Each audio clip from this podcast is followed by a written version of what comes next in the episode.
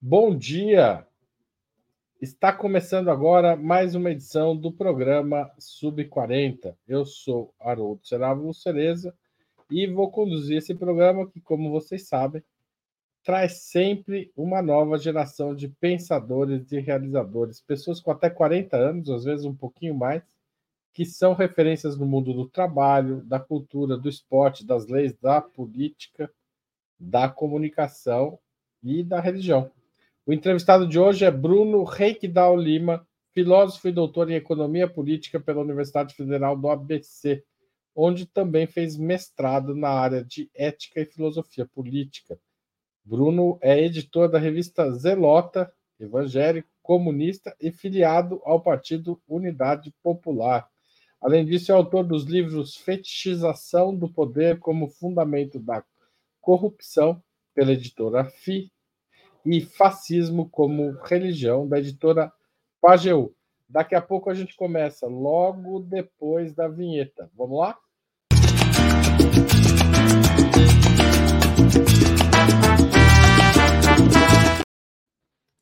Bruno, seja bem-vindo aqui ao Sub 40 de Ópera Mundi.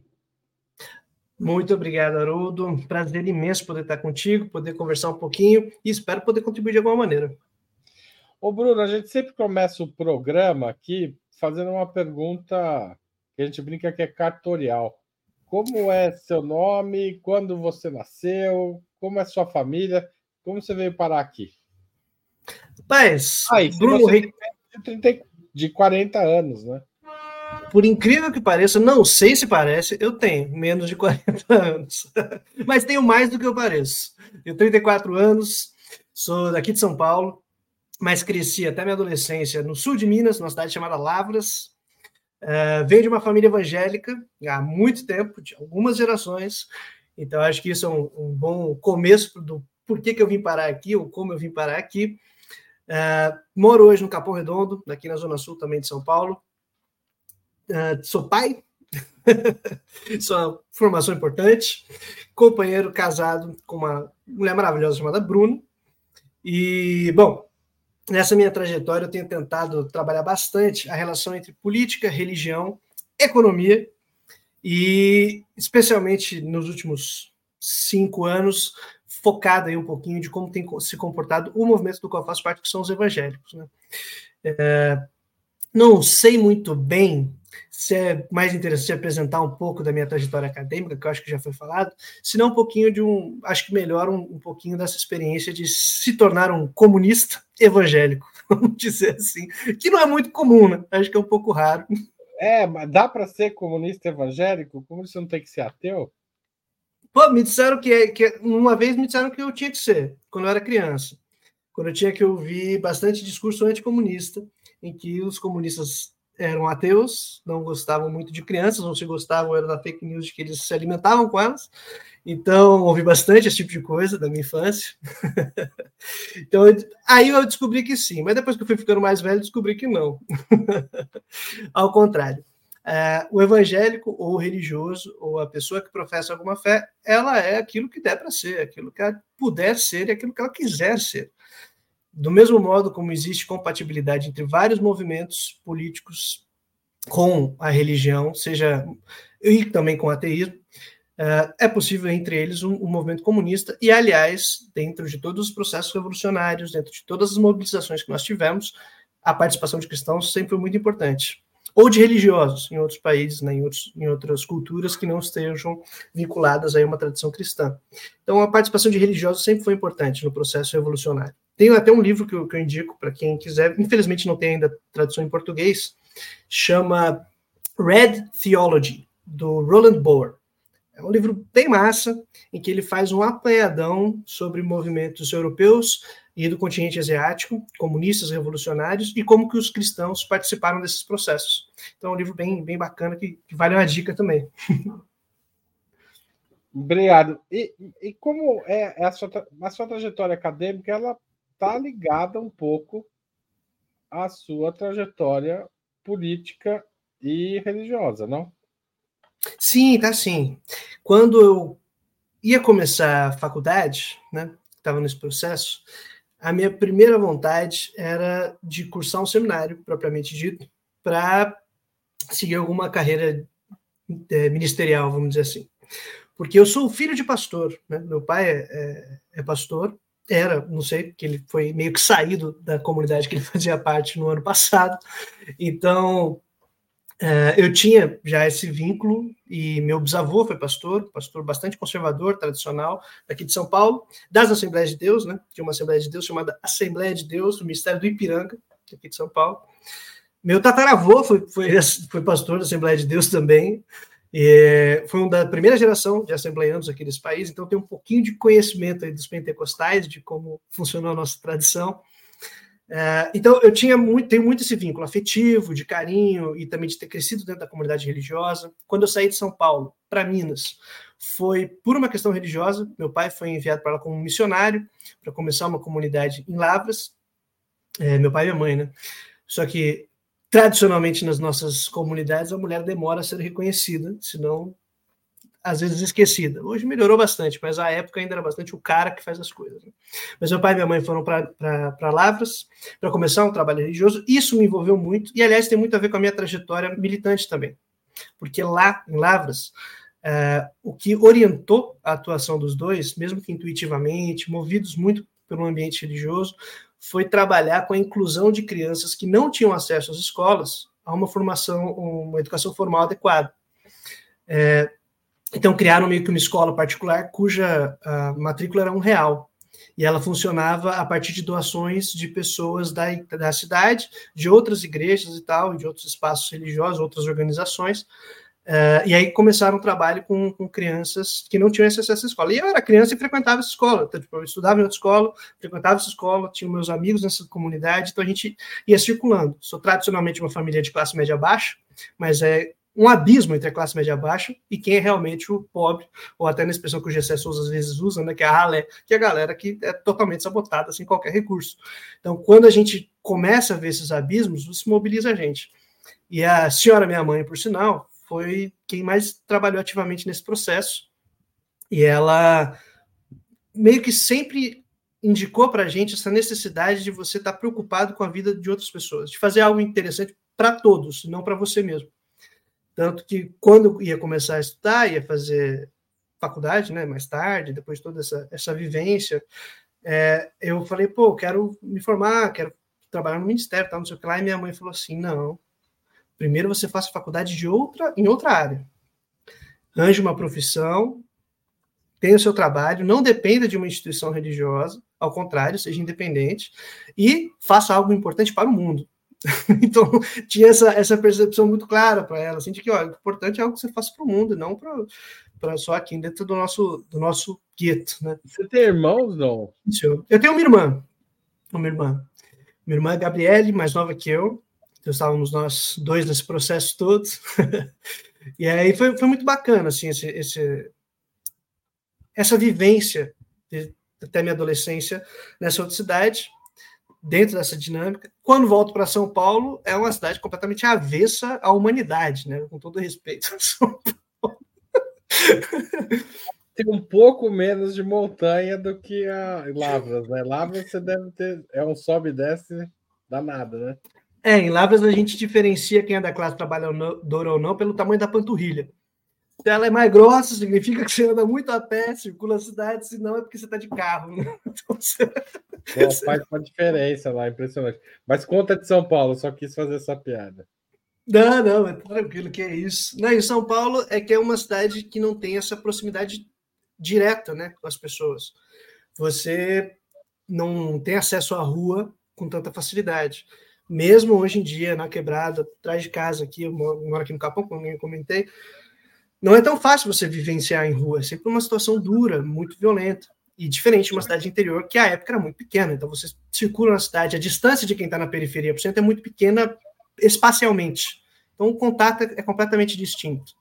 Uhum. E então, é, vir para cá foi um choque de vivenciar essas, o que é um conflito entre classes mais duras, assim. Então, e, e, isso me fez perceber a necessidade realmente tentar buscar laços comunitários, outros critérios, outras coisas, né?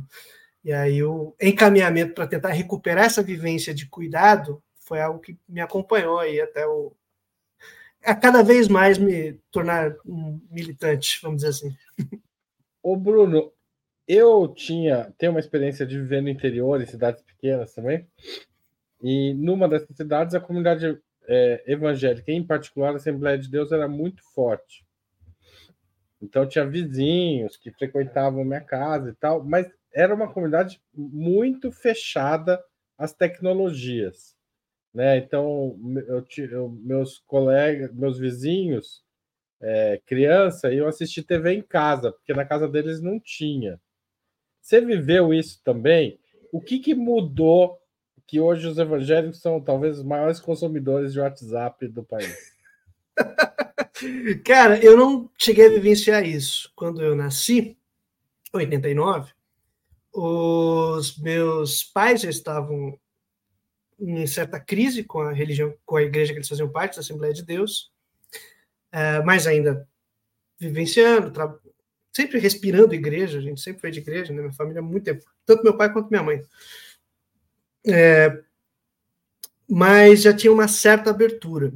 Tem uma abertura que as igrejas foram obrigadas a aceitar, pelas mudanças na dinâmica da realidade social mesmo. No começo do século XX, não podia ter rádio nas igrejas, por exemplo, não podia usar a rádio. Mas logo, quando se torna um veículo de disseminação de informações, 30 anos depois, mais ou menos, a rádio começa a se tornar muito interessante. Especialmente porque os pastores de uma segunda, terceira geração, especialmente entre os pentecostais, eles já não têm mais um ímpeto tão missionário de começar novas igrejas esperando Jesus voltar. Porque passou um tempo, passou a guerra, Jesus não voltou, o pessoal começa a se adaptar com a ideia de que talvez a gente tenha que viver por aqui mesmo. Então se assenta na posição de liderança, começa a olhar a sociedade não no dia a dia quase que imediato, mas de um ponto de vista de observador e de planejador. Então, faz um planejamento para o crescimento da igreja, para a estruturação institucional, para ter mais influência na sociedade, porque agora tem quase que um cargo ali, e vai vivenciando isso, vai crescendo. E nesse tipo de postura, a igreja vai se modernizando, lentamente, mas vai. Aí entra primeiro o rádio, que se torna um veículo de disseminação de informações. A televisão não, porque você tem que ter uma, uma, algumas restrições a essas tecnologias, que é uma questão de controle do corpo, de domínio das pessoas. Mesmo que seja meio que quase que, como é que fala? Inconsciente ou não intencional, mas é uma relação de controle, de você trazer o pessoal para perto e não consumir algo que não seja a sua voz, a voz da sua comunidade. Então, a restrição para a TV, a restrição para o cinema. É, tinha restrição até de jogar bola, por exemplo, meu pai não sabe jogar futebol, é com as pernas duras que só, cintura de cimento, aquela coisa toda. Então, é, eu fui aprender a jogar bola depois. Moleque, adoro jogar bola, feliz pra caramba jogando futebol, mas não, sabe, não podia jogar bola, não podia ver TV, não podia ir no cinema, não podia não sei o que lá. Mas o processo vai, de modernização vai chegando, e nos anos 80 aparece o fenômeno que são os televangelistas entre neopentecostais, um movimento vindo dos Estados Unidos que usa a televisão para disseminação em massa. As TVs começam a chegar nas casas das pessoas, lentamente, mas começam a chegar. As igrejas, as sedes, estão nas capitais, onde já tem mais acesso a essas informações, esse tipo de tecnologia. Então, para competir no seu mercado religioso, para não perder seu espaço, os pastores uh, começam a ter que, como planejadores sociais, vamos dizer assim, ter que aceitar essa nova tecnologia, entrar no mundo da TV e imediatamente entrar no mundo da internet assim que ela surge, porque senão eles não vão conseguir falar com o público que eles gostariam. O primeiro boom de neopentecostais, nos anos 80, anos 90, é muito grande, e isso assusta quem estava ali acostumado com seu rebanho constantemente fiel e a membresia todo fim de semana. E do nada começa a surgir massas que estão indo nas outras igrejas, ou gente que vai na sua igreja e na outra. E aí o cara, não, vamos vir para cá. Então vamos ter que disputar na TV, vamos ter que disputar na internet. Então a gente tem hoje já alguém, o, o movimento evangélico tenta se antecipar até uh, os usos das mídias. Qualquer mídia que surgir, o cara vai, já vai criar a página dele, vai criar alguma coisa assim. Tem uma rede nova, o primeiro a estarem lá são os evangélicos. Ah, já vão colonizar. O Bruno, estima-se que em 2032 os evangélicos serão a maior religião do país, ultrapassando os católicos. Em 1989, quando tem a primeira eleição presidencial, eles eram 9%. O que, que aconteceu para essa tendência ser criada, você acredita que ela se cumprirá essa, essa digamos, essa expectativa estatística? E ela significa o que do ponto de vista político? A tendência provavelmente é que isso ocorra mesmo, que a, o movimento evangélico siga em expansão, siga em crescimento. Ao mesmo tempo, hoje a gente tem outros indicadores que mostram evasão das igrejas, especialmente em novas gerações. Então a gente está aí, a tendência é que realmente aconteça isso, mas tem algumas é, janelas que pode ser que, dependendo das, da conjuntura, das condições, dos processos que ocorrerem, não seja tão rápido quanto se espera, ou mesmo comece um recrudescimento, mas muito difícil que vá cair a tendência de uma vez, né? Uh, mas são muitos fatores que fortalecem o avanço ou a expansão dos evangélicos. A primeira é um fator muito básico, que é da reprodução da casa mesmo. Uma família de um avô que se converte, os filhos vão crescer dentro da comunidade religiosa. E se se mantiverem nesse processo de toda a iniciação de vida, a institucionalização, a própria formação do sujeito é dada nesse ambiente, é muito difícil que você arranque esse ambiente de você mesmo. Você vai crescer ali. Toda a sua é, inserção social foi mediada pela igreja. E isso, especialmente numa periferia de uma cidade, é muito importante. É você aprender musicalização, aprender a falar em público, às vezes aprender a ler, ler, escrever, ter um tipo de recreação. Então, duas, três gerações, começa você ter filhos e filhos. Aumenta essa população de qualquer maneira. Isso é uma questão meio óbvia. Mas o mais importante não é isso. O mais importante é a dinâmica, a mudança da dinâmica do país e do processo de modernização capitalista. Que é aquilo que falta muita gente que analisa o movimento evangélico. O pessoal vai analisar o movimento evangélico de uma perspectiva culturalista. Ou seja, vai analisar como uma cultura, como pelas práticas, pelo discurso, que tudo bem, temos que fazer isso, mas isso desarticulado com a reprodução social e a modernização capitalista, a gente vai imaginar que é uma questão de convencimento. O evangelho cresceu porque o pessoal fala bem. Então, convence bem o e não é isso, né, gente? Tem isso também, mas não é só isso. Tem ter, se é um fenômeno de massa, tem alguma coisa acontecendo. Então, é importante olhar, analisar a conjuntura do país, os processos de transformação que a gente vivenciou, que eu acho que aquela expressão do do Juscelino é muito boa, né? Dos 50 anos em 5. Então, a gente viveu 200 anos de capital em 50 anos. Basicamente é isso. Então, modernização forçada, industrialização, arrancar o pessoal de, da, das terras, êxodo rural, todo esse processo de violência, de desintegração dos laços comunitários, trazendo para as cidades, cria um, um, uma situação em que você depende de alguma instituição que te auxilie. E as igrejas estavam cumprindo esse papel porque elas chegaram nas cidades e nas periferias das cidades, especialmente. No começo do século XX, vão se modernizando. Então, nesse processo, o desenvolvimento acelerado do capitalismo no país proporcionou um grande, uma, um grande êxodo rural, as pessoas tiveram que vir para as cidades. Nas cidades, começa a levantar o seu barraco, levanta a sua casinha, arranja um lugar para trabalhar, primeiro sozinho, depois porque vem um filho, depois vem a, a, irmã, ou depois vem o filho, a irmã, e depois vem os pais. E vai vindo as migrações aos poucos e você não tem laços comunitários. E tem uma comunidade ali que te ajuda a arranjar trabalho, te ajuda a talvez conseguir estudo, a aprender a ler, que é o caso do meu avô paterno. Aprendeu a ler na igreja. Até a vida adulta era analfabeto. E aí na igreja aprendeu a ler porque tinha que se lesse a Bíblia para o inferno. Então o pessoal falou: vamos evitar que essa alma se perca. Vamos ensinar ele a ler. E isso alterou totalmente a, a organização da casa, porque ele colocou os próprios filhos na escola, que não estavam. Então eles aprenderam a ler, aprenderam a se alfabetizar, altera essa condição. Ou seja, aquela coisa de que a igreja evangélica tem um papel, é, é, enfim, de levar a, a, exigência da leitura ainda existe. Se... Ainda existe, ainda existe. Hoje menos, porque querendo ou não, é, hoje a, a alfabetização ela já está já é quase que um caminho automático que você vai tomando, né? Mas antes era uma coisa muito forte, especialmente porque antes havia uma exigência que ela foi se perdendo ao longo dos anos de você ler para acompanhar o que o pregador ou que a pessoa que está ali conduzindo o culto está falando, porque se ele falar uma coisa que não está ali, você pode poderia enfrentá-lo no culto. Existia esse tipo de, de dinâmica que vai se perdendo ao longo dos anos. Então você tinha que ler para ver se o cara está falando besteira. Hoje em dia, não. Ninguém nem leva a Bíblia para a igreja. Você só vai ouvir o, irmãozinho falar, mas existe a exigência de você aprender a ler, de você estar tá acompanhando e tal. E tem o, a, mesmo é muito comum, e isso é uma coisa muito importante. Nas igrejas, especialmente pentecostais, ainda mais nas Assembleias de Deus, a atividade que as pessoas mais gostam de participar, ou consideram a mais importante, é a chamada Escola Bíblica Dominical, EBD.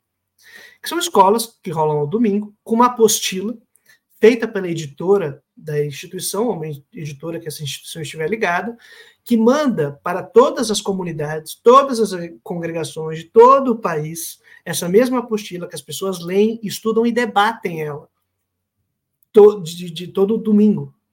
Então é um processo de formalização, de educação, de reconhecimento, de diálogo que muitas vezes não tem na escola formal. Então, essa experiência para as pessoas é muito importante. Então, imagina a senhora que vai lá e ela sabe ler, pode não ler bem, né, mas ela vai lá, tem suas dúvidas, tira dúvida, debate, conversa com o professor e tal. Então tem essa dinâmica que é um, um processo de reconhecimento social, aprendizado, de se sentir importante, de que eu estou participando de um conhecimento que outras instituições não dão. E assim, lógico, a igreja evangélica faz isso, mas poderia ser qualquer outra instituição. E acho que esse é um, um perigo, porque às vezes falam, como a igreja é importante? Mas seria qualquer outra. Porque eu não sei se, se pessoal não de é classe média igreja que é importante, é pela dinâmica social ali. Exatamente, porque esse é um outro erro do pessoal que analisa igreja, né? Tem um, um, alguns autores que falam muito isso, não falam, olha como é importante a igreja, como é importante a igreja porque faz a, a inicialização. Não é só a igreja, é porque as pessoas querem sobreviver. Basicamente é isso. Se não fosse a igreja, ia ser outra coisa. Ia ser outra organização, mas a gente quer viver, mano. Então, se você quer viver, quer sobreviver, você vai se organizar. É que a classe média que fez a universidade, fez não sei o que lá, se impressiona que o pobre sobrevive. Fala, nossa, olha como eles se organizam para viver. Sim, mas seria talvez o terreiro, talvez a capoeira, talvez o campinho do futebol. Tal... Alguém vai fazer isso. Entendeu? A gente vai se organizar e vai fazer isso. Pode não ser tão planejado. E aí que está a questão. É que a igreja cresce porque existem. É, lideranças que começam a planejar e organizar institucionalmente. Mas a membresia não necessariamente está conduzindo esse processo. E é aí que eu acho que é o, o, ponto mais importante desse processo do desenvolvimento capitalista, de como as igrejas vão crescendo, que é, à medida que as pessoas vão vindo para as cidades, sendo expulsas do campo, quando estavam no campo, o que, que orientava o movimento popular? Teologia da libertação e comunidade eclesial de base. No campo é isso. Mas as pessoas não estão mais no campo, elas são jogadas para a cidade. E na cidade não tem isso. Na cidade tem o quê? Tem a igrejinha. E a igrejinha está ali funcionando adequada à dinâmica de trabalho capitalista, coisa que a igreja católica não estava, estava adequada com o tipo de trabalho do campo. Então você tem muita festa, tem muito feriado, tem muito tempo para você preparar as coisas e tal. Na igreja é culto domingo, para começar, depois começa a surgir culto à noite, culto sei lá, mas são cultos menores. O culto cheio é de domingo, porque é o dia do seu descanso, durante a semana, te reforçando para ir trabalhar, vai trabalhar, vai correr, vai fazer sua correria e tal. E a gente cuida das suas crianças, que tem isso também, tem um espaço lá para cuidar das crianças. Você pode trabalhar, que a gente faz uma rede aqui. Adequada esse processo de reprodução e que as pessoas então se sentem cuidadas, têm seu espaço, estão criando aquilo. Então muda radicalmente o perfil religioso e progressivamente isso vai acontecer. Só que quem está planejando isso são os pastores, são as lideranças institucionais, que agora são de classe média. Porque para você poder fazer esse planejamento, você tem que ter aprendido alguns recursos básicos. E esses recursos básicos não caem do céu. Você aprendeu com a escolarização formal. Então você sabe ler, você sabe gerenciar administrativamente o dinheiro, você sabe fazer investimento, sabe planejar a cidade, sabe fazer esse tipo de cálculo. Isso é uma questão de privilégio de classe média. Pode não ser a classe média tradicional, branca, católica, talvez ateia, tal, mas é uma classe média que tem esses privilégios. E essa classe média vai botar seus filhos para fazer a mesma coisa. A pessoa prova viva disso. Vai ter educação formal, vai poder estudar, vai planejar, vai se qualificar e talvez vai assuma o papel do pai. de ter o ministério, inclusive, como sua mãe falava para você. Exatamente. Vai se formar antes, vai se preparar e vai e tendencialmente vai assumir o ministério do pai. Uhum. Tendencialmente é isso. Vai substituir, que é o que acontece. Hoje tem uma pesquisadora chamada Marina, Marina Correa, que ela faz uma pesquisa que ela faz sobre as dinastias pentecostais.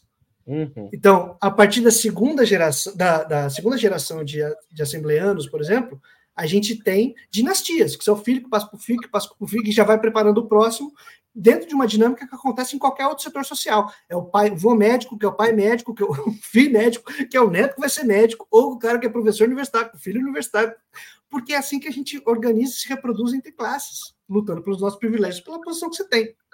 Na igreja isso acontece da mesma coisa. Então, quem está orientando hoje a igreja são classes médias. Só que a, a, a base da membresia é popular, é a classe trabalhadora. Só que essa classe trabalhadora está sendo inicializada, vivenciada, institucionalizada a partir de uma ideologia de classe média, de uma estrutura organizada para privilegiar a classe média. Então, todo esse processo de analisar desenvolvimento do capitalismo e da modernização e ver essas transformações, joga na nossa cara que dentro da igreja tem luta de classes. É basicamente isso.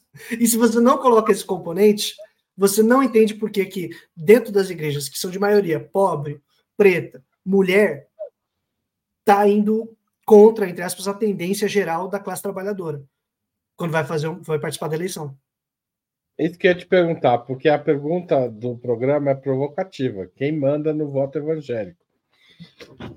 É, o, o, quem manda no voto evangélico? Como você responderia a essa pergunta do programa? Eu responderia de duas maneiras. A mais fácil, objetiva e prática é a classe média. Mas a mais complexa é: não existe esse voto evangélico como a gente imagina. E aí que está o, o, o, perigo. Porque quando a gente fala sobre voto evangélico, a gente pensa numa adaptação do que se chamava de voto de cabresto, essas coisas todas. Que a pessoa fala voto de cajado, que é uma transposição da ideia de que alguém obriga, convence ou engana uma massa para votar aqui e ali. Em certa medida, isso ocorre. Mas não é isso que explica. E, de novo, a gente cai na questão do convencimento. É porque o pastor tem uma lábia muito boa. É porque. Não, cara. Ou tratar as pessoas como burras, né? Era que a massa é estúpida. Isso, além de ser contra o básico de analisar uma sociedade, faz com que a gente fuja da disputa política, social e popular de dentro das igrejas. Tratar nossos, nossos irmãos e irmãs que é o mesmo camarada que você pega no busão e você fala, ah, você tinha que estar organizado na classe trabalhadora. É o mesmo camarada que vai na igreja. Então, não dá para separar essas coisas, pelo amor de Deus. Então, beleza. Não existe essa de voto evangélico porque não tem esse padrão. Ele é um voto muito bagunçado, ele tem suas características distintas. Não é um. A majoritariamente apoiaram o Bolsonaro, por exemplo, nas últimas duas eleições, e a gente precisa entender o porquê. E o porquê não é porque são tontos. E nem porque o cara tem uma lábia muito boa ou porque eu acho que mais importante é olhar essa estrutura interna das igrejas. Porque é uma relação de dominação direta e não de convencimento, dominação institucional. Ou seja, você aprendeu a ler na igreja, você deve a ela.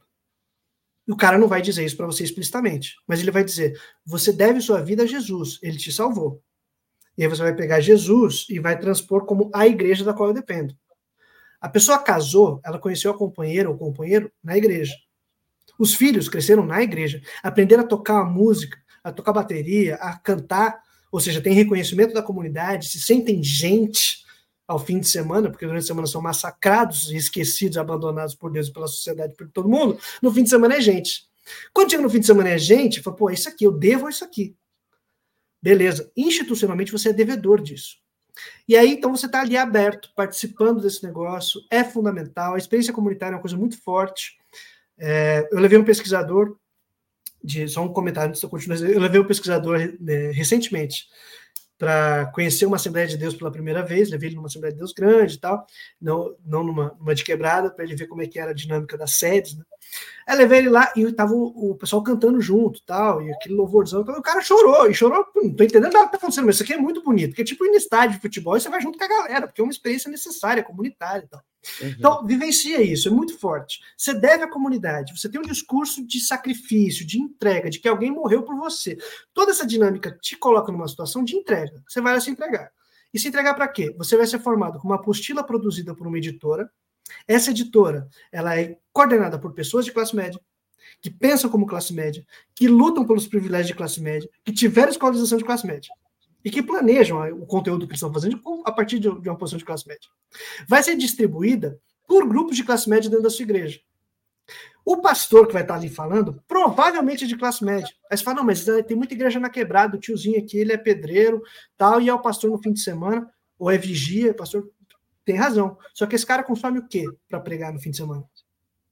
Amém. É vídeo do pastor da sede, é a apostila da galera da sede, música gringa traduzida, pregação gringa traduzida, ou seja, tudo isso vai só acumulando esse processo de que você está sendo guiado por uma classe, ideologicamente, por meio da sua religiosidade E aí que é a parte importante disso daí, que é você dizer, essa, essa mensagem, essa transmissão de conteúdo, esse aprendizado, ele não é sem ideologia. Ao contrário, ele está comprometido com a manutenção de privilégio, de um ponto de vista de classe média, e que a massa popular tem ali uma relação de dominação direta em relação à instituição e ao pastor, legitimado por essa instituição, essa estrutura montada, na qual você vai se alimentar disso e depositar sua fé nesse processo de que isso aqui é a mensagem que eu tenho que seguir.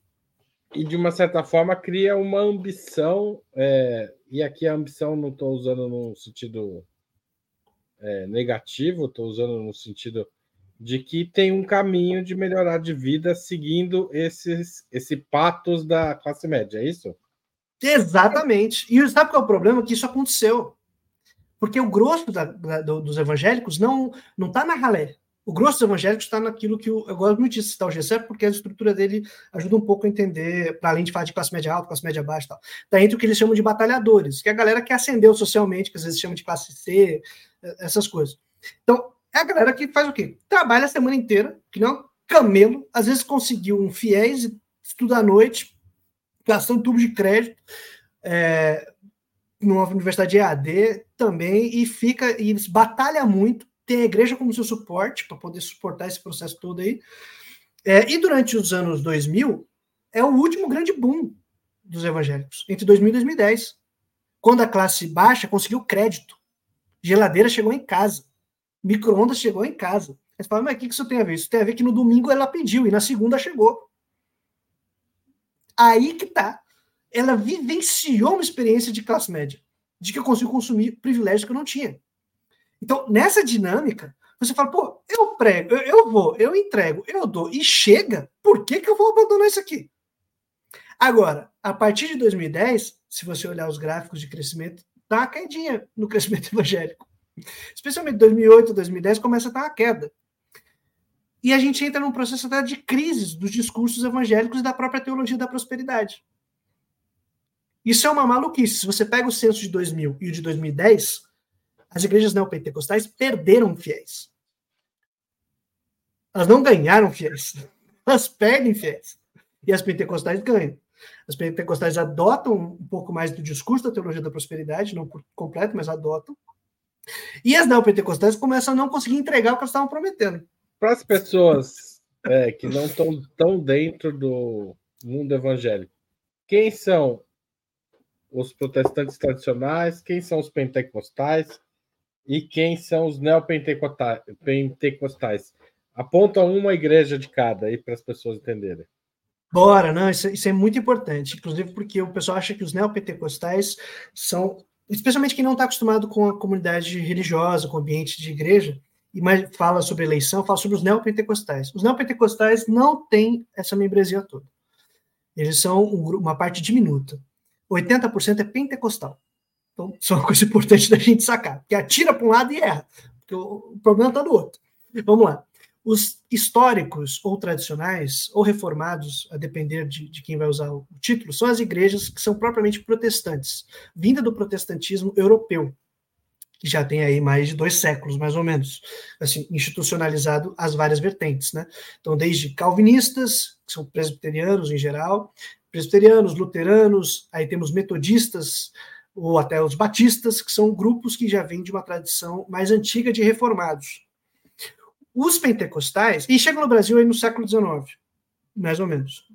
Vários. Lima Barreto, por exemplo, no virada do 19 para o 20, vai tratar deles, no Rio de Janeiro, Isso. nas periferias, inclusive. Sim, sim, e, e, é engraçado, porque quando fala. É um dos primeiros, inclusive, a chamar a atenção para a questão dos, dos protestantes, do, dos reformados. Pouquinho depois, o Sérgio Buarque também vai falar sobre os reformados e confunde um pouco as entre reformados e pentecostais. Ele faz uma mistureba e faz uma análise de que essas seitas jamais cresceriam no Brasil. Errou! Mas tudo bem, é outra questão. Mas beleza. Na, no século XIX é, chega essa galera aqui que são esses reformados mais tradicionais. O culto é um culto chamado, denominado, autodenominado mais racional. Não gosto desse termo, mas é um culto mais disciplinar. Então você talvez não tenha palmas, talvez não tenha um cântico que mobiliza o corpo, não tenha necessariamente o hábito de falar em línguas, ao contrário, não tem muita questão de curas e tal. Seria um culto mais é, disciplinário enquanto ao corpo, enquanto ao movimento, no momento do, do culto. Isso é uma, uma, questão relativamente importante. E a organização institucional ela é mais estruturada, não é pessoalizada ou mesmo reduzida a uma estrutura episcopal, ou seja, daquele que manda, o bispo e seus organizadores, né, o pastor-chefe e seus comandados. Normalmente são conselhos. Então você tem o presbiterianato, né, conselho dos anciãos, o pessoal mais velho, que não necessariamente é mais velho, mas seu nome seria isso, e os pastores, e aí os, esses conselhos coordenam sobre os pastores. Essas diferenças são importantes, porque para você participar de um movimento onde tem organizações de assembleias ou de presbiterianato, né, que são esses conselhos, você precisa de uma galera que vai redigir uma burocracia interna, regramento de eleição, regramento de participação de, de, de, limites de influência do pastor ou do presbiterianato, e tudo isso requer um certo tempo, participação, habilidades que não é todo mundo que vai ter, dada a desigualdade que nós temos no nosso país. Então, isso é uma coisa importante. O segundo grupo de pentecostais, eles chegam aqui no Brasil no começo do século XX, especialmente em duas igrejas, que são as Assembleias de Deus, né, que chegam aqui via missionários suecos, vindos dos Estados Unidos, e a Congregação Cristã do Brasil via missionários italianos vindos também dos Estados Unidos. Eles saem de seus países, passam para os Estados Unidos e vêm para cá. Porque a experiência pentecostal moderna, ela ocorre nos Estados Unidos, especialmente na figura de um cara chamado William Seymour, que era um negro estadunidense, filho de escravizados, que é, participa de um seminário batista, extremamente racista, segregacionista, assiste às aulas da porta para fora, vendo o professor falando, e ele traz, junto com suas comunidades, um elemento da cultura afro para dentro das igrejas. Então é um culto que mobiliza o corpo, que tem cantoria, que tem participação popular, que o pessoal fica agitado e tal, e é algo que não era comum nas igrejas, então todo mundo se assusta, mas isso anima, incentiva, populariza a galera, e no movimento parecido com o do Brasil, de expulsão de gente do campo, chegando nas cidades, não tem ali laços comunitários e os laços se formam em torno dessas experiências pentecostais. Quando os pentecostais negros começam na famosa Rua Azusa, caso você queira dar uma pesquisada aí na sua casa, quem quiser dar uma conhecida, Rua Azusa é o famoso mítico lugar de surgimento dos pentecostais, a classe trabalhadora operária branca também começa a frequentar as igrejas pentecostais. E aí você tem um, uma mediação da, do segregacionismo. Então você começa a ter brancos que participam e brancos que querem criar a sua igreja pentecostal. E aí surgem as igrejas pentecostais brancas. Dentre elas, por exemplo, a Irmandade de, de, a Irmandade de Deus, a Irmandade de Cristo, esqueci, que vai ser a origem da Congregação Cristã do Brasil, e as Assembleias de Deus nos Estados Unidos, também serão igrejas brancas, segregacionistas, racistas e pentecostais. Por isso que os suecos vêm para cá, com os suecos brancos, como é que foi para lá? Né? Eles saem da Suécia em busca de terra, de trabalho, que a Suécia está uma desgraça, vão passam para os Estados Unidos e vêm para o Brasil para trabalhar como roceiro, vamos dizer assim, e nas pequenas indústrias, operariado, que estão surgindo aqui. Um deles era trabalhava numa indústria elétrica no Pará, que tinha a época, ah, é, indústria elétrica, isso, e também com uma galera que trabalhava com a indústria de borracha no Pará, que vem para trabalhar como operário, operário no Brasil, arranjar uma roça, arranjar um cantinho, e vem já com essa postura de missão de começar uma igreja pentecostal aqui. Uma igreja imaginada no começo, tanto pela congregação quanto pelas assembleias, como uma igreja para brancos, que estão vindo de lá. Só que quando chega aqui, o pessoal branco daqui não acha muito interessante essa ideia de mexer corpo, de cantar, de falar em língua, fazer uns negócios esquisitos, e não, não, não, não agrada a classe média católica aqui e nem os reformados aqui. Quem gosta disso são mulheres pretas da periferia que começam a frequentar esse movimento começam a participar desses cultos, criam esses laços e, inclusive, as igrejas crescem sob a liderança dessas mulheres nas casas. E aí vai rolando. Então, se torna o contrário do que se imaginava no começo. vai tendo essas contradições aí. Esses pentecostais têm como característica um culto mais livre, entre aspas, ou seja, você canta, você tem música, você tem a glossolalia, que é o falar em línguas, né, que o pessoal às vezes se assusta quando o pessoal esse êxtase, que não é uma questão só de pentecostal. Você tem glossolalia entre muçulmanos, tem glossolalia entre tradições católicas antigas, você tem glossolalia entre budistas, né? então você tem várias experiências de glossolalia entre, entre judeus também, então você tem grupos que têm esse tipo de êxtase. Marcado por esses êxtase e por chamar a atenção do, do movimento do espírito, ou seja, a gente não fica só apegado à lei e à disciplina de esperar um dia. A gente também é ativo aqui de uma livre interpretação da Bíblia, de se sentir é, tocado pelo Espírito, então até aquele que não sabe ler vai conseguir ser voz de Deus para o mundo, essas coisas. Esse grupo cresce muito no Brasil, mas a partir dos anos 80 chega um novo movimento, que seria o movimento chamado neopentecostal, o novo pentecostalismo. Esse grupo neopentecostal está ligado à teologia da prosperidade, ou seja, prometer que você, participando da comunidade, fazendo sua devoção a Deus, você recebe bênçãos aqui nessa terra. Você recebe materialmente participando do consumo nessa terra. É o que ele está dizendo. E ligados ao televangelismo, que é aquilo que a gente comentou, o pessoal usar a TV, fazer grandes cultos em estádio, em ginásio, isso chama a atenção das pessoas, tem muita cura tal, e o papel da Bíblia nessas comunidades ele diminui muito. Nos pentecostais já não era tão rígido como era nos reformados, agora então diminui absurdamente a experiência do culto e a voz do pastor e a espiritualidade que está rolando ali é o mais importante. Seriam esses três grandes grupos e essas três diferenças. Então, luteranos, batistas, não sei o que lá, Assembleia de Deus, Congregação Cristã são pentecostais, também tem a quadrangular, e os neopentecostais, que o mais conhecido é a Universal do Reino de Deus, mas a gente também tem a Mundial do Reino de Deus. Você vê que o pessoal é bem megalomaníaco. A Universal, é Mundial, é Internacional, de todas essas aí que a gente vai ter. É, e tem essa pretensão é, globalizante, né? É da época da globalização, digamos assim. Sim, e com uma coisa bastante estadunidense, né? Que é de expansão mesmo. De, de querer ir para o mundo, de querer avançar para todos os lugares, e traz uma coisa meio que expansionista, e vem dessa ideologia estadunidense mesmo, dali dos anos 80, com o neoliberalismo, globalização. Agora, por muito tempo, por exemplo, o, o, se falava que a Universal é, tinha aspectos muito progressistas, como a defesa do aborto, que aliás não abandonou ainda, né? A, o, formalmente a Universal defende o direito da mulher a abortar. Do Sim. ponto de vista religioso, nenhuma outra religião defende isso. É, o que aconteceu que, ao mesmo tempo em que defende o aborto, essa mesma religião, e aí falando se opõe tão duramente às mulheres que defendem o aborto. Como que é esse casamento ideológico, Bruno? O que explica? É curioso.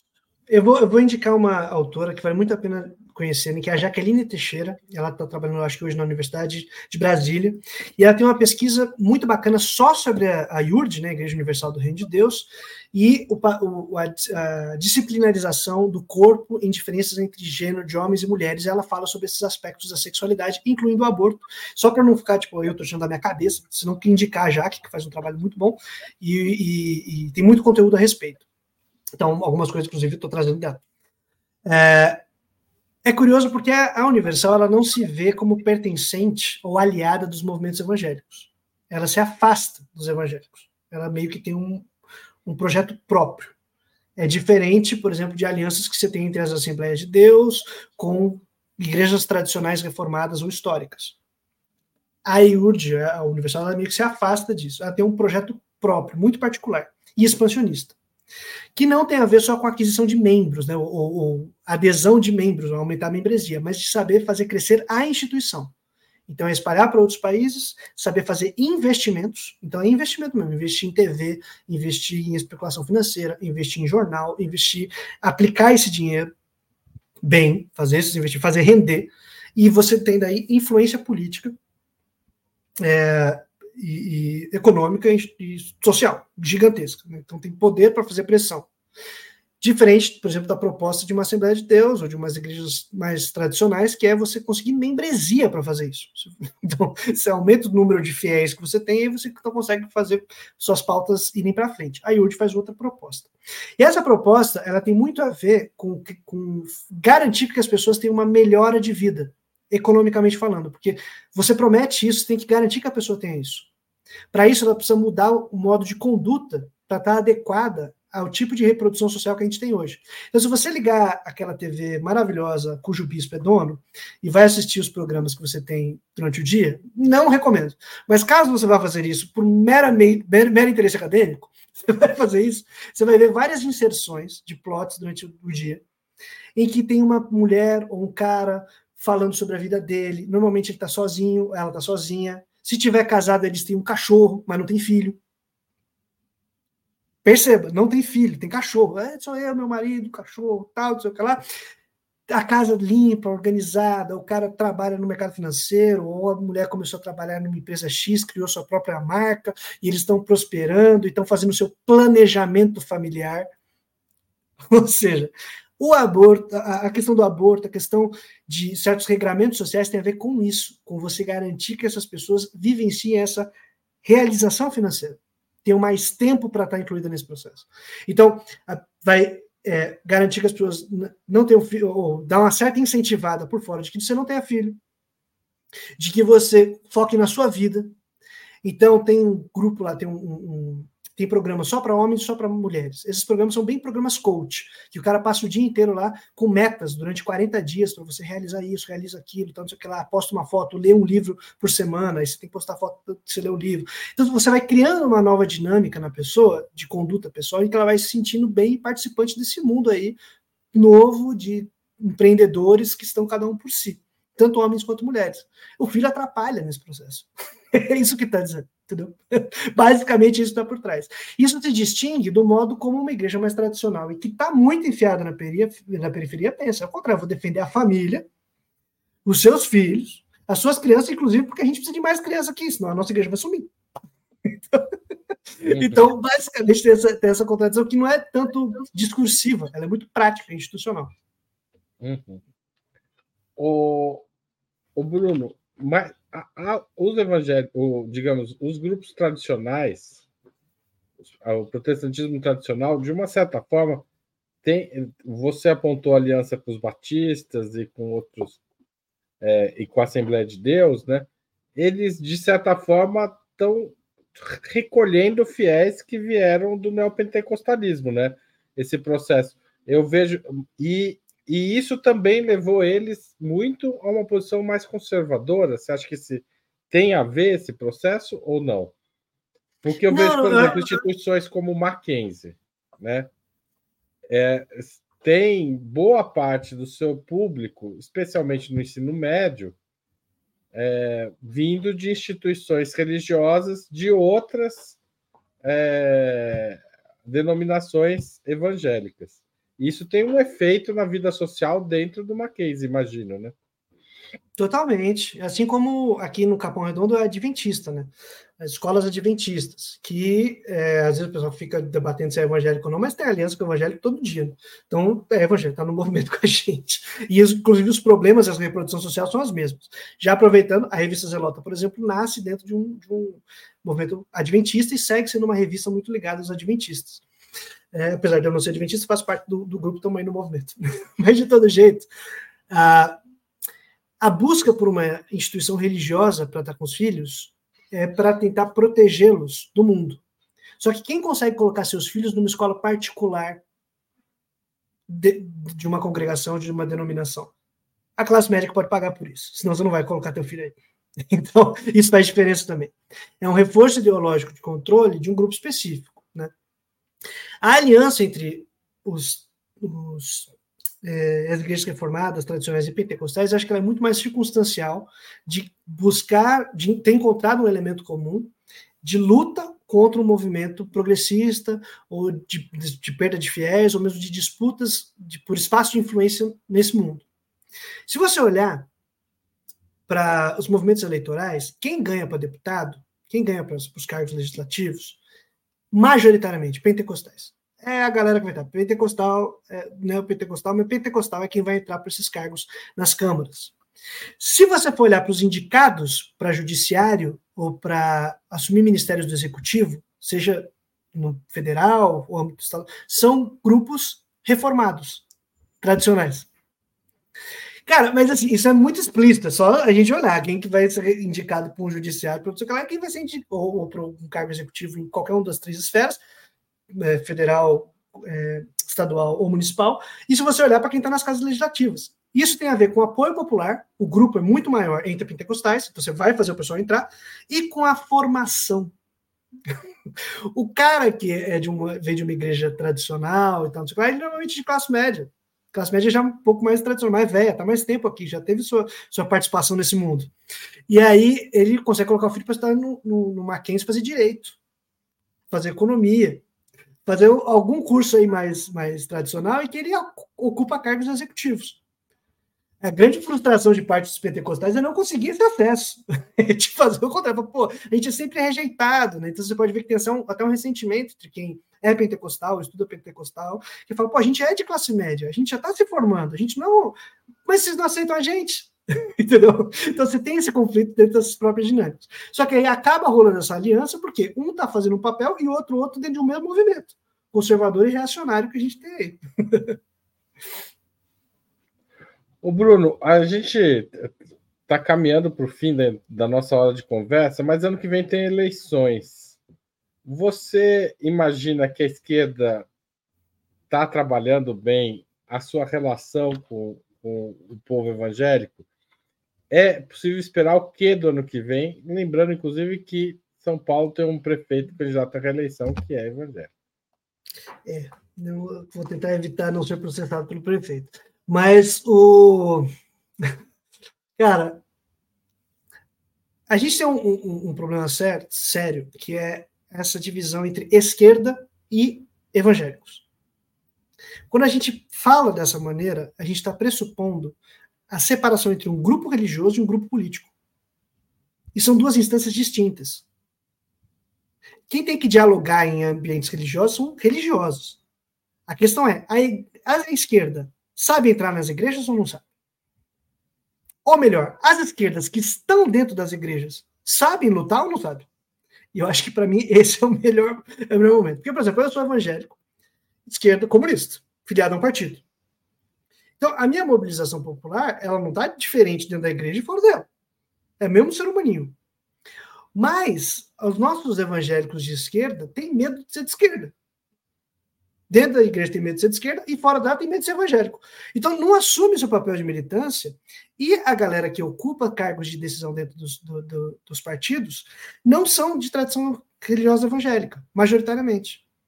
Que é o que a gente fala, meu. Quem que é, o, quem que é a liderança em partido em geral? É a mesma classe média tradicional, universalizar, é, é, academia, que da academia, católica, que vem do movimento popular já de, de, de alguns anos e tal. E tudo bem, isso é normal. Faz, faz parte, exatamente isso. Só que, para a gente conseguir articular evangélicos ou a esquerda evangélica, a gente tem que saber militar essas duas coisas ao mesmo tempo. E não imaginar que é a esquerda e os evangélicos. Senão, aqueles que são evangélicos de esquerda se assumem. milita, querido. Mas não milita dizendo que eu estou só por Jesus. Não, milita apontando que você está por uma mudança social. Que essa é a grande diferença. O camarada na igreja está com medo de que o filho dele vai ser cooptado pela esquerda. E a preocupação dele é. Eu tenho feito uma série de entrevistas numa pesquisa que eu estou fazendo com evangélicos. Todos evangélicos entre batalhadores e ralé. Né? Ainda não subi para as outras classes médias. E a grande preocupação de todos, de todos, é filho e filha. Minha preocupação é filho e filha. E aí a preocupação filho e filha, a gente fala, não, mas a gente não quer falar de família. É exatamente isso que a gente tinha que falar. Que é o seguinte, você está preocupado com teu filho? Você quer que ele faça o quê? Que ele cresça durante a vida dele, se preparando para vender o próprio corpo a troco de nada, de um salário lixo?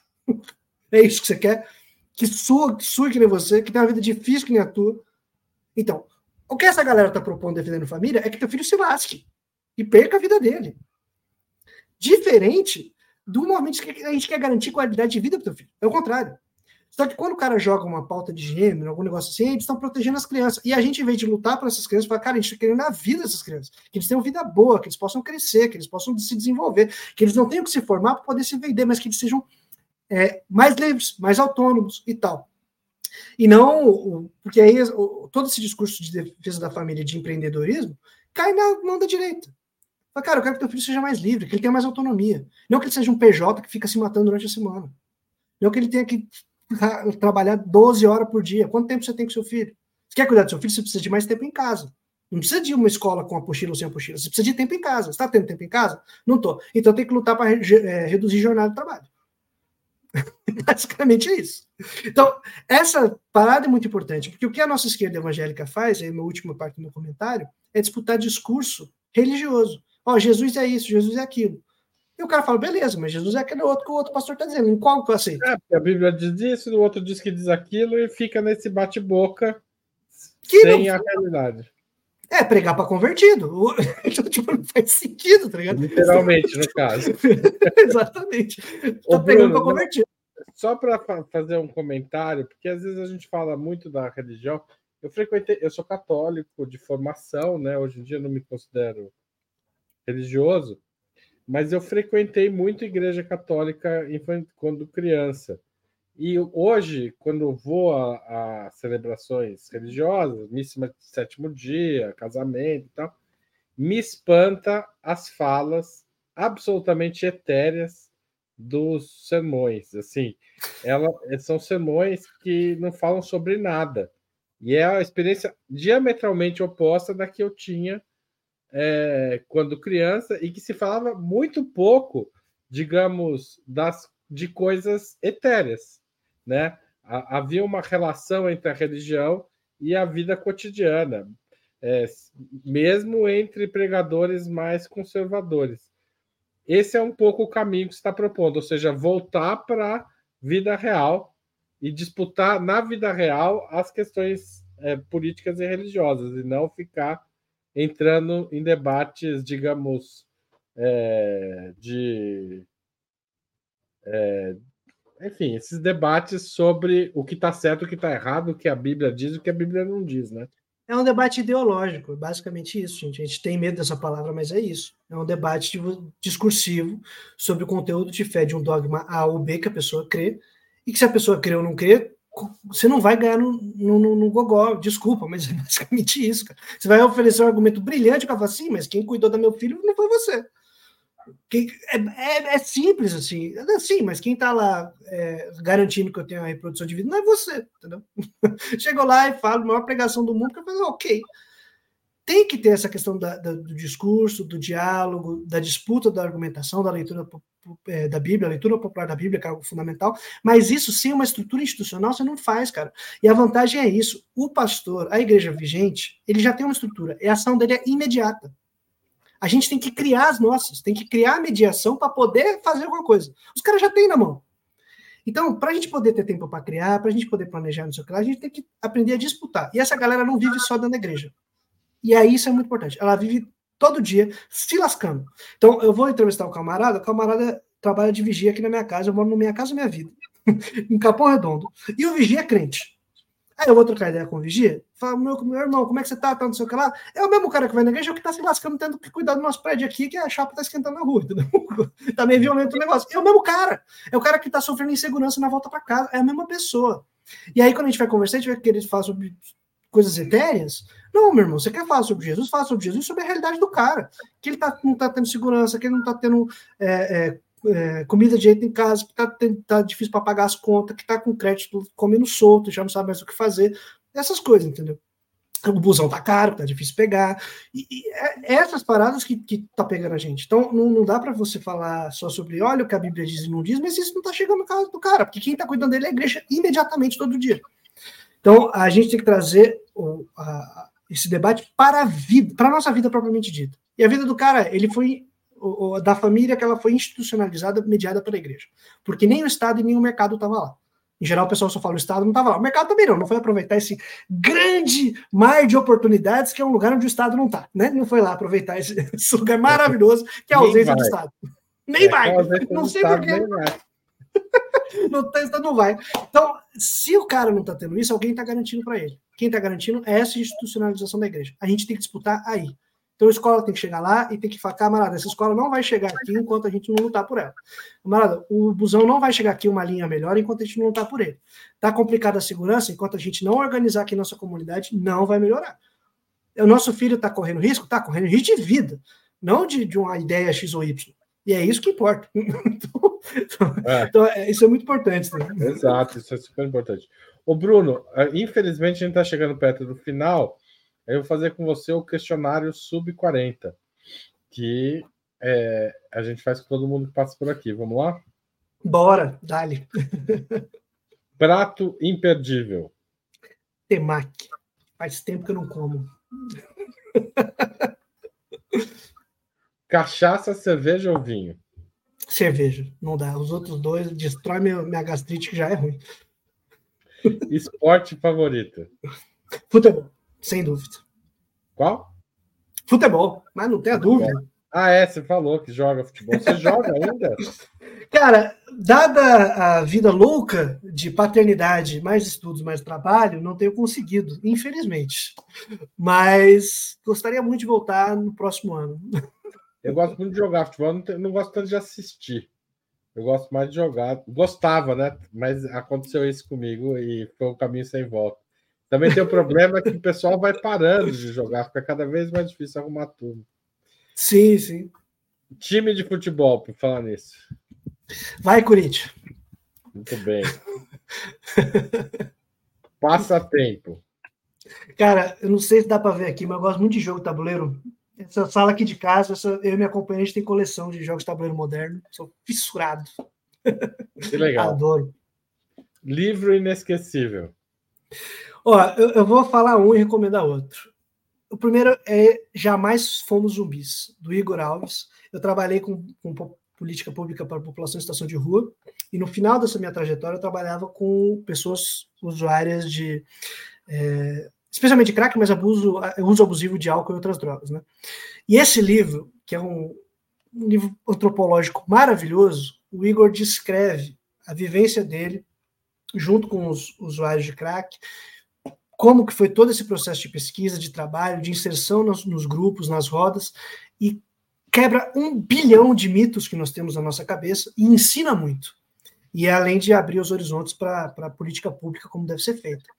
Esse, então, assim, esse livro para mim foi inesquecível, ele foi muito marcante, muito importante para o meu trabalho, né, na época. E o Igor é um cara muito legal também. E o outro é uma recomendação que é A Maldição que Pesa sobre a Lei. É uma leve recomendaçãozinha que eu faço do Franz Killamert, que é um livrinho aí, show de bola, para quem gosta dessa parada de é, crítica da religião, crítica da economia política articulada.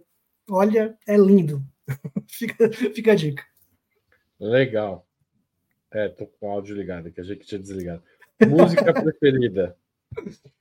Clareou, do Serginho Meretti e do Rodrigo Leite. Tem várias versões dela, do Diogo Nogueira, do Xande, do Vocal Livre recente, que foi essa versão aí deu um problema danado pro pessoal adventista, mas essa música para mim ela é preferida. Canto para ficar alegre. Filme marcante. Amém, do Costa Gravas. Recomendo muito também. Eu assisti, eu era adolescente, por recomendação de um professor. Me marcou muito de ver a postura das igrejas na Segunda Guerra Mundial, durante o período da Segunda Guerra, e acho que isso me ajudou muito fácil a entender que o cristianismo pode, entre aspas, se adequar a qualquer coisa. Então, eu recomendo muito, recomendo muito, porque é isso. O cristianismo combina com isso, combina com aquilo, querido. O cristianismo é o que a gente fizer dele. Basicamente é isso. E aí fizeram uma coisinha bem desagradável, não quero, não quero dizer nada. Não. É, dá para perceber. Muito bem. E ídolo político? El Comandante Fidel, Fidel Castro, para mim é um, um, exemplo que me marca muito da sabedoria, da malandragem pragmática de articular o povo. E a relação de Cuba com a religião, como você vê? Eu sou muito, muito camarada do pessoal de Cuba, né? Eu tenho, eu, eu sou ligado ao Departamento Ecumênico de Investigações que fica na Costa Rica. É, comecei a, recentemente esse, esse trabalho com eles que foi minha pesquisa no doutorado, foi a produção deles. E acabou que a gente criou alguns, alguns laços aí. É, e por meio deles eu tive muito contato com o pessoal de Cuba, com os cristãos de Cuba, então evangélicos, católicos e o Centro Ecumênico Martin Luther King. Aqui eu recomendo muito que vocês conheçam no Facebook, Instagram, essas coisas todas. Centro Ecumênico Martin Luther King, que é um, um, um espaço criado desde o tempo da Revolução, que vai criando, né, desde passa o processo revolucionário, cristãos vão se organizando, a questão entre militância, cristianismo sempre foi muito complexa, mas eles se organizam, criam esse espaço ecumênico, e esse espaço ecumênico ele é de uma riqueza da produção pedagógica, cultural e de articulação entre religião e revolução que é brilhante e maravilhosa. Então, recomendo muito que se conheça, porque acho que já ajuda melhor do que, eu tô, do que eu, eu, o meu, entre aspas, testemunho. Semana que vem, inclusive, eu vou estar com a galera do, do desse centro que vai vir para o Brasil, na segunda na terça-feira, é, para quebrar os mitos. Não tem perseguição à questão em Cuba. Não existe isso. A grande questão é o cuidado de qualquer ser humano desse planeta de defesa popular e de um projeto popular em curso que corre risco de, por meio da religião, ter influência ideológica, política e programática de, de do, do, imperialismo. especialmente os países de centro, que é países capitalistas. Isso é óbvio, não preciso me estender muito a respeito. Então, existe esse tipo de cuidado e não de perseguição, muito ao contrário. Bem ao contrário. Então, tem até um artigo muito bacana na Zelota, que eu esqueci o título agora, mas escrito pelo, pelo Elias, Elias Batista, que é sobre os adventistas em Cuba, no processo revolucionário. E que, inclusive, a comunidade adventista protegeu o Che durante a guerra, durante a batalha. Ele protege Che e depois e, e, abraça o movimento. Então, fica aí só como dicas de possibilidade de, de conhecer um pouquinho mais. E evento histórico do qual gostaria de ter participado? Olha, é um evento quando me perguntaram sobre isso, eu fiquei pensando. Não vou vou me botar num evento que eu talvez morra, porque eu não tenho habilidade técnica suficiente para isso.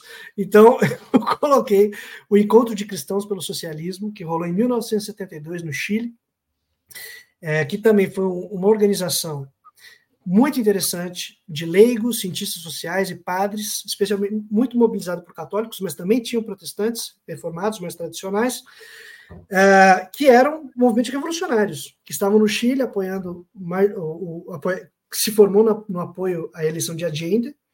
E aí, nesse encontro, foram 400 delegados do mundo inteiro, mais observadores da Europa e dos Estados Unidos, para o encontro. Fidel encontrou o grupo, por sinal, conversa sobre cristãos, sobre a Revolução. Fica impressionado que mudou muito o catolicismo no Chile. Ele comenta sobre isso, sobre a, a, modernização, as mudanças da postura dos padres, que não andam mais de batina, né, que andam como pessoas comuns. Ele fala, pô, isso para mim já é revolucionário, que vocês estão no meio do povo tal. Mas uma coisa interessante, eles organizaram esse, esse encontro ao mesmo tempo no encontro da UNCTAD, que era a Conferência das Nações Unidas para o Comércio e Desenvolvimento que era praticamente um grande encontro do terceiro mundo, das grandes lideranças do terceiro mundo. Então, muitas pessoas vieram nessa rabeira de participar do, do, do, do UNCTAD e ir para o cristão do socialismo e debater cristianismo e revolução. então, é um movimento, um encontro que eu gostaria de ver o que, que rolou. A gente tem poucos registros, eu queria ver. tá certo. Então, a gente está chegando assim ao fim dessa ótima conversa aqui. Bruno, muito obrigado por ter participado. Se você gostou, do que assistiu agora, eu vou te pedir uma contribuição, não para uma igreja, mas para o Opera Mundi. www.operamundi.com.br barra apoio. Lá você pode fazer uma assinatura anual, se tornar membro pagante do canal aqui no YouTube, mandar um Pix ou um Superchat durante essa transmissão, nesse reta final, se você já não mandou antes, ou mandar um valeu demais se você estiver assistindo o programa gravado, e finalmente ter o Pix apoia.operamundi.com.br. Quem comprar, quem se tornar, desculpa, quem se tornar membro pagante, não, se tornar assinante anual de Opera Mundi, é, até a gente vai prorrogou a, a campanha até o dia 15 de dezembro, vai ganhar um livro do Breno contra o sionismo. Tá certo? Então, é, esse livro aí vai ser assinado pelo Breno se você fizer uma assinatura anual, tá? Então, muito obrigado a todo mundo que colabora sempre com o nosso jornalismo e muito obrigado, Bruno, pela essa excelente conversa. Espero que você volte mais vezes aqui ao Opera Mundo. Eu que agradeço, Haroldo, de coração. Valeu pela oportunidade, valeu por essa troca de ideia. E se eu puder fazer uma recomendação, dá uma conhecidinha lá, quem puder, na revista Zelota. E tamo juntos. Agradeço demais. Pode fazer sim. Revista Zelota, gente. Procura, porque ela é bem interessante para discutir as questões da religião com a vida social e política. Não é só política eleitoral, não, é mais do que isso. Valeu, tchau, tchau. Parabéns pela zelota, inclusive. Valeu, minha gente. Obrigado, Haroldo. Obrigado, ópera. Até.